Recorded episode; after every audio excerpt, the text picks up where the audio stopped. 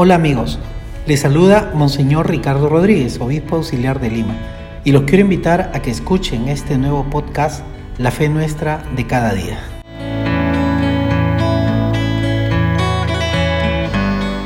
Hermanos de paz, tengan ustedes bendiciones del Señor.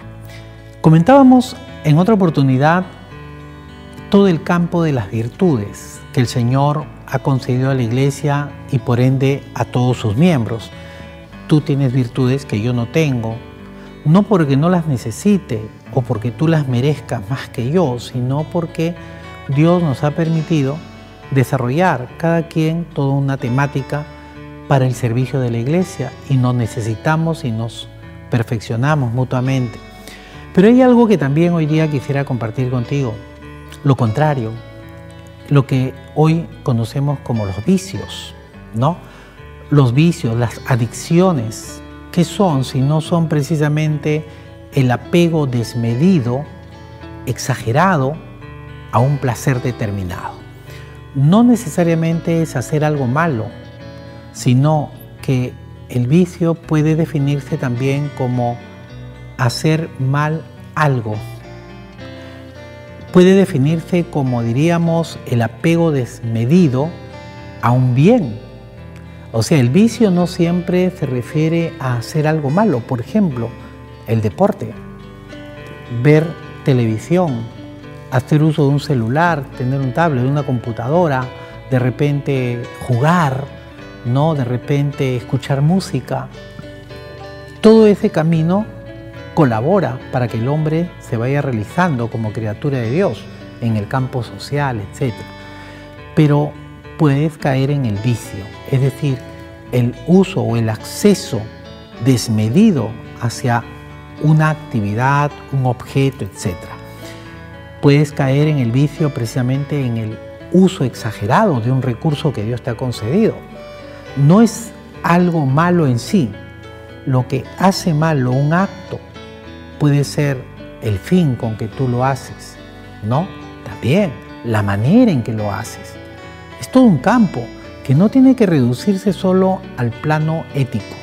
No estamos hablando solamente en el aspecto ético definiendo si esto es malo o esto es bueno. No, porque podemos caer en eso que llamamos el relativismo moral, ¿no? Antes era malo, ahora es bueno. Otro viene y dice, bueno, ¿y quién decide qué es bueno y qué es malo? La sociedad, etc. Y tendríamos ahí un largo intercambio de conceptos. No, lo que hoy quiero compartir contigo es el vicio.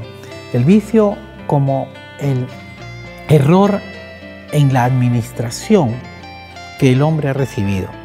El mal uso, el uso exagerado de un bien, de un recurso, de una actividad, etc. Podemos hacer una lista larga. Algunos la quisieron en un tiempo reducir a los pecados capitales. Por ejemplo, ¿qué vicio? Ah, la gula. Ah, ¿qué vicio? La avaricia. Mm, hay más. Tú puedes hablar incluso, ¿no? Por ejemplo, alguien tiene el vicio de decir groserías, usar malas palabras y no se da cuenta. Como decía una persona una vez, este chico de 10 palabras que pronuncia, 11 son groserías, ¿no? Es una manera que tenía de decirte que él ni cuenta te daba que en su manera de expresarse había caído en ello, ¿no? Entonces no se controlaba. El otro que cae en el juego y viene la ludopatía, el otro que cae ya en el exceso de repente del juego en la computadora, el uso del celular, tantas cosas que hoy en día se ponen en tela de juicio y que hay quienes califican como malas. No son malas en sí, el uso en ese caso, en esa persona, ha llevado a que para esa persona sea un vicio. ¿Te das cuenta? Entonces, eh, mira en la escritura, la escritura misma nos habla del uso correcto de los bienes, del uso correcto del tiempo, etc. Porque también puedes caer en el uso incorrecto del tiempo. No solo pierdes tiempo, sino lo usas mal. Hoy veamos esta temática importante porque creemos que el vicio solamente es un tema para los jóvenes no siempre lo es. Que de repente es para las personas que no tienen cultura, tampoco puede reducirse a ello.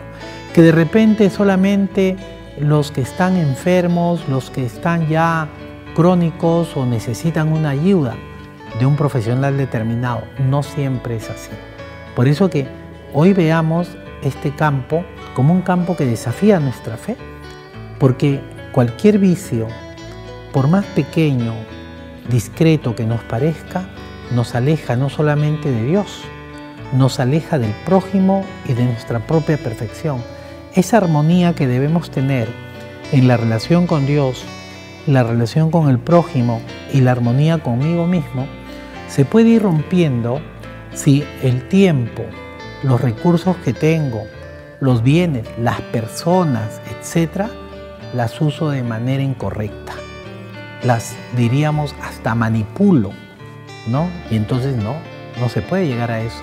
Yo creo que es importante este tema que lo plantees porque precisamente se trata de buscar la virtud, el justo equilibrio.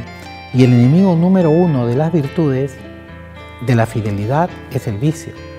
Entonces no pensemos que el vicio solamente, reitero, la idea tiene que ver, involucra al joven, al niño o al que no trabaja, al que le sobra tiempo. No, podemos ser muy trabajadores, podemos ser de repente muy ocupados, entre comillas, pero caer en un determinado exceso, en un campo. Entonces hoy día pensemos ello porque el mundo necesita hoy de responsables. Cuando Jesucristo enviaba a los apóstoles, les daba instrucciones y les, dijo, por ejemplo, vayan y no se detengan por el camino. ¿No? Mira, un dato. Luego le dicen, no lleven esto, no lleven aquello y les da indicaciones que no deben llevar. ¿No? Le dice, vayan de dos en dos. Y le comienza a dar instrucciones precisamente para que eviten distracciones, para que eviten quizás confusiones incluso. Hoy día veamos eso y veamos dónde está, como decía el mismo maestro, tu corazón. Donde está tu corazón estará tu tesoro. Eso es fundamental. Entonces hay personas que dicen, no, pero yo amo a Dios sobre todas las cosas. No siempre es así. Muchas veces decimos, yo amo a Dios sobre todas las cosas. Pero cuando tenemos que optar entre Dios y un bien o algo material incluso, optamos por ello y no por Dios. Entonces uno dice, bueno, yo amo a Dios con todo mi corazón, con toda mi alma, con toda mi mente y con todo mi ser. Si es así, estás buscando el sano equilibrio y vas a darle el valor auténtico que tiene cada cosa creada por Dios. Incluso las personas que valen muchísimo, que amamos y nos aman, tienen un lugar y un valor que Dios les ha dado. Todo vale porque todo viene de Dios, pero nada reemplaza a Dios, ni nadie ni nada compite con Dios. Acuérdate de ello. Nada reemplaza a Dios, ni nada compite con Dios. No, no amas a tu Padre más que a Dios. Nunca compiten los amores. Nunca alguien puede reemplazar tampoco a Dios.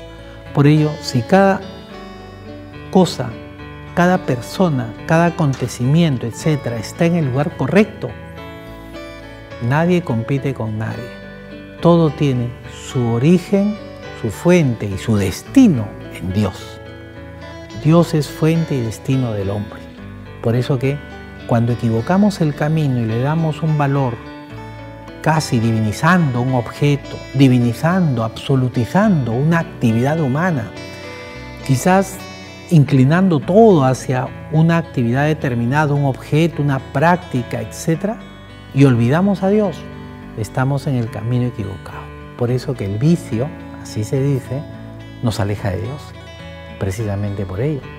Y muchas veces no nos damos cuenta que hemos caído en ello, ¿no? Pensamos que no necesitamos ayuda o cuando se le sugiere algo parecido, la persona cree que puede salir del hoyo solo.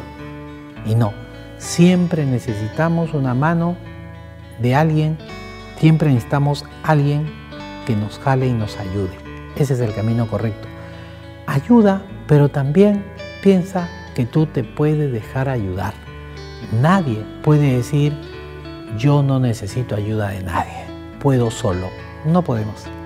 en ningún caso podemos solos. Yo te pido eso. Revisa el campo y no solamente el tuyo, sino también de las personas que te rodean y descubrirás que hay mucho por hacer. Tenemos tareas pendientes. Que Dios nos bendiga, será hasta el próximo momento.